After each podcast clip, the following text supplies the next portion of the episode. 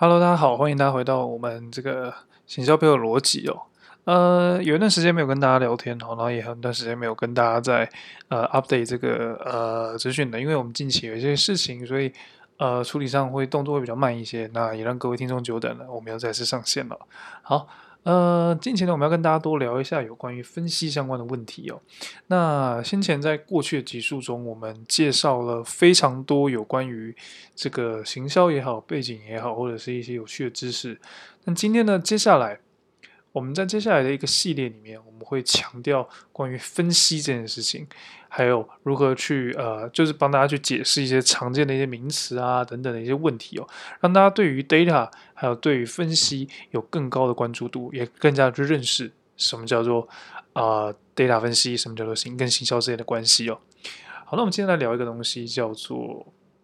我们之前跟大家聊 context，跟大家聊过一些呃有关于分析的概念。那我们今天把格局再拉大一点，就是我们来聊聊什么叫做这个 analytical 的 skills 跟 analytical 的 thinking。这个资料呢，来自于 Google 的那个呃推荐的课程，它有一些影片在教你们怎么样去做这件事情。有兴趣的人可以去看 Google Groovy Google 的课程。那我们最近呢也参考了非常多的资料，想我觉得这议题很有趣，来跟大家多聊聊什么叫做这个呃 analytical skills 跟 analytical thinking 这两件事情。好，这翻成中文呢，其实大概你可以理解成为就是呃分析技巧或者是。分析思维，我们可以简单用这样两个中文去翻译哦。但核心的重点并不是讨论它的翻译，我们现在定义一下这两个东西有什么样的区别。呃，思维跟技巧听起来很像，但其实感觉上有点不太一样。我们来聊聊思维这件事情好了。啊，不要，我们现在从技巧开始聊。技巧，什么样的情况叫我们叫做呃，你有分析的一个呃技巧？技巧，你可能会觉得说，就是它是一个，可能是一个很厉害的技术，独到的技术。其实在这里的技巧，其实可以，其实我们对技巧的认识，其实有一点太、太、太、太过于具象化，想要去把它成为一个你可以呃触及到或是操作到的工具去思考这件事情。Somehow 技巧是一种工作，但 somehow 技巧也是属于思维的一个环节。那我们接下来就要来聊属于思维的这个环节。举个例子来说，我们来聊到分析这件事情。什么样的情况下你会想要去分析一件事情？First of all，你可能第一件事情你想到的是你对某件事情产生兴趣，所以你会想要去跟它做分析。那兴趣这件事情本身呢，就是一个蛮抽象的一个概念。那我们会说。对某件事有兴趣时，你可能会想要知道多一些。你觉得好像有什么事情吸引到你的这个目光，或者是说，呃，什么事情你觉得有疑惑，这都可能是你用兴趣去表达的一种概念。在某种程度上来讲，因为说我在谈的就是一种在呃好奇心的感觉。那这些好奇心呢，驱使你去找问题、定义问题，而这也是为什么你会从呃分析开始，你通常会从这一步开始。所以它其实也是一种 skill。那这种 skill 呢，你可以把它理解成为，常就是说，呃，你想问 why 为什么？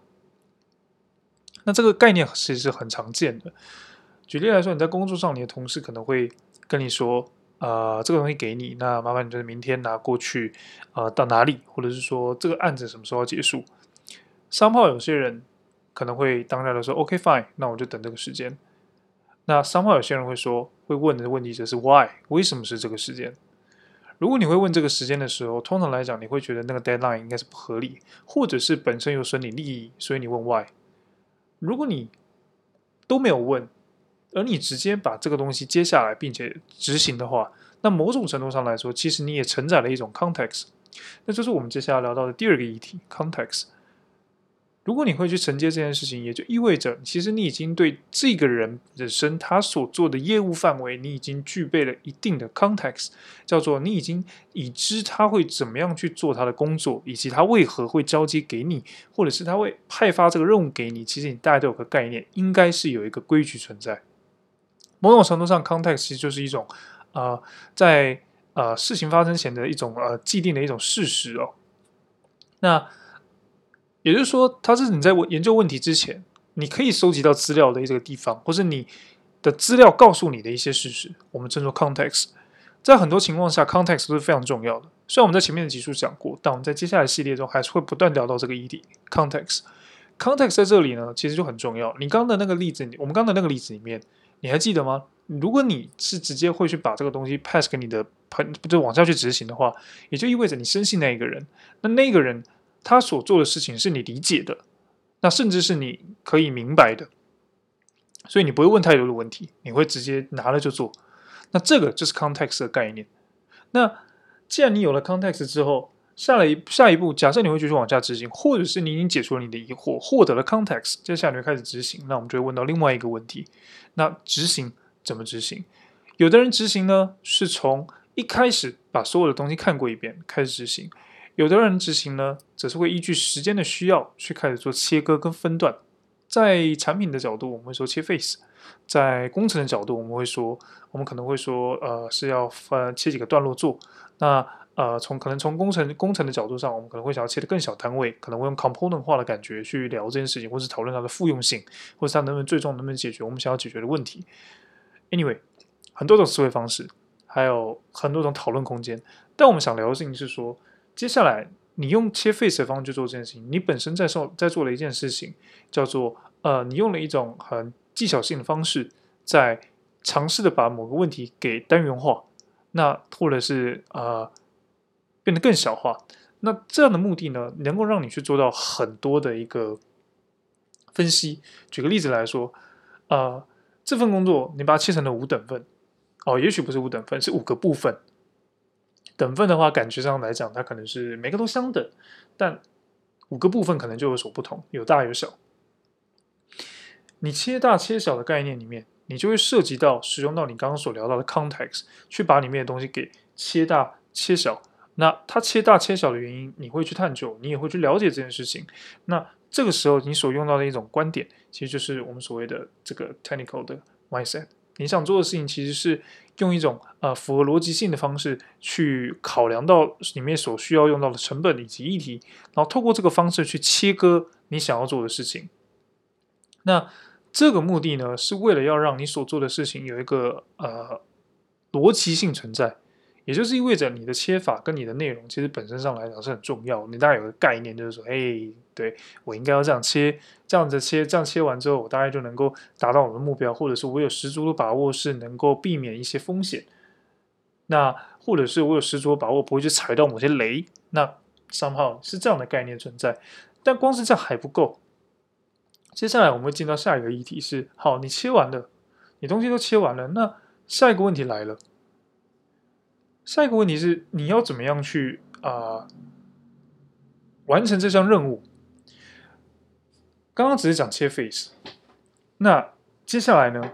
假设如果你有，假设如果这份工作量工作里面，你切的这几等份里面有分别不同破碎的资讯，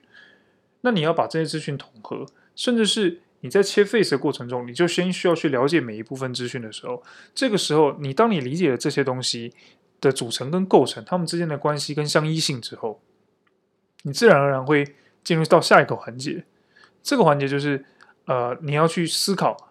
你的资讯该怎么重新被整合，或者是你的资讯你怎么样去设计这一次在切 face 里面的架构。也就是，当你有了这个架构之后，你的逻辑就会出来。所以，某种程度上来讲，你在做的事情也是一种 design。那你在做的事情，其实就是你想把现在现在所看到的事情做一个架构性的一个安排，让你能够有更多的空间跟机会去思考，以及去做更完美的检查。就拿我们刚刚的例子来说，既然你切了五等份，那势必你一定有一定有一些概念是说每一个等份的组成。既然每一个等份的组成，如果有两个东西，它只要切开来做，就会影响到时间，那你势必不会把它切开。